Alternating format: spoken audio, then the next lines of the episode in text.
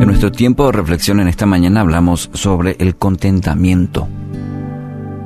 Se cuenta que un hombre muy, muy rico se molestó al ver a un pescador eh, que estaba sentado relajado cerca de su, de su barco y le preguntó, ¿por qué no estás en el mar pescando?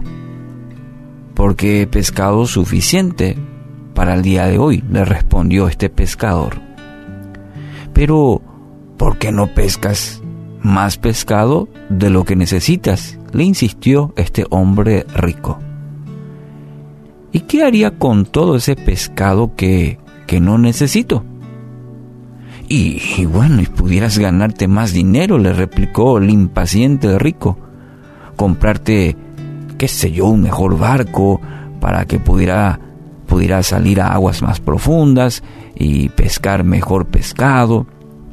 Pudieras comprarte redes de, de nylon que te ayudarían a pescar aún más pescado y así ganar más dinero y pronto tendrías ya una flota de barcos y serías un hombre rico como yo.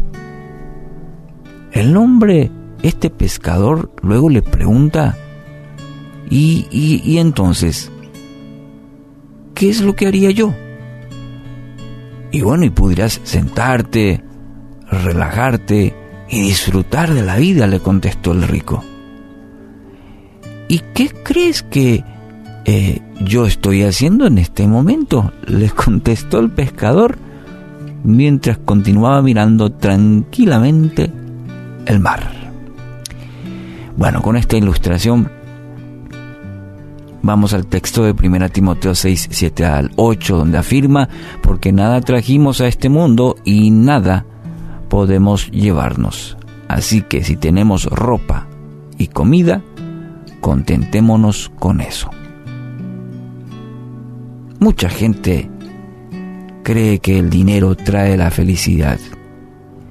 Y sí, nos muestra que mucha gente anda corriendo detrás de ello, queriendo esa felicidad que cree que el dinero ofrece.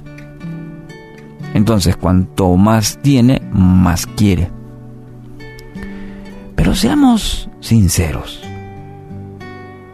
Realmente el dinero o los bienes es el todo de nuestra vida. Por más que haga todo el esfuerzo, esfuerzo en juntar riquezas, la palabra del Señor dice que al final, mira, no podrás llevar nada de ello. Porque así vinimos a este mundo y así partiremos de ella. Sin nada. Nada al material me refiero. El secreto de una verdadera felicidad está en el contentamiento. Saber disfrutar y agradecer lo que Dios nos da. ¿Y qué es lo que Dios te da? Hoy qué te da? Te da un nuevo día. Con ello dice su promesa te da alimento y te da ropa, no te va a faltar, dice la palabra, la promesa. Es el mayor recurso. Un nuevo día Nadie nos puede garantizar que mañana tendremos uno nuevo. Entonces hoy es el, mejor regalo del cielo, es el nuevo día. La promesa dice la, el alimento, eh, la ropa. Y cuando aprendemos a depender de Dios, a ser hijos agradecidos, esto nos permite, amigos, abrir puertas para mayores bendiciones. Entonces no perdamos la perspectiva correcta. Seamos hijos agradecidos. Aprendamos a depender de Dios de manera a contar más bendiciones. Proverbios 37, 30, el capítulo del versículo 7 puede ser una buena oración que nos ayude en el día de hoy. No me des pobreza ni riqueza, dame solo lo suficiente para satisfacer mis necesidades. ¿Quiere orar conmigo hoy así? ¿Qué le parece?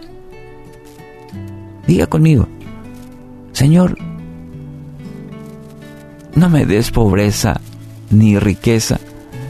Dame solo lo suficiente para satisfacer mis necesidades. En el nombre de Jesús. Recuerde, hoy es una excelente oportunidad para caminar en el contentamiento, ¿sí? En el contentamiento al, saber que Dios cuida de ti. Con Cristo tienes todo.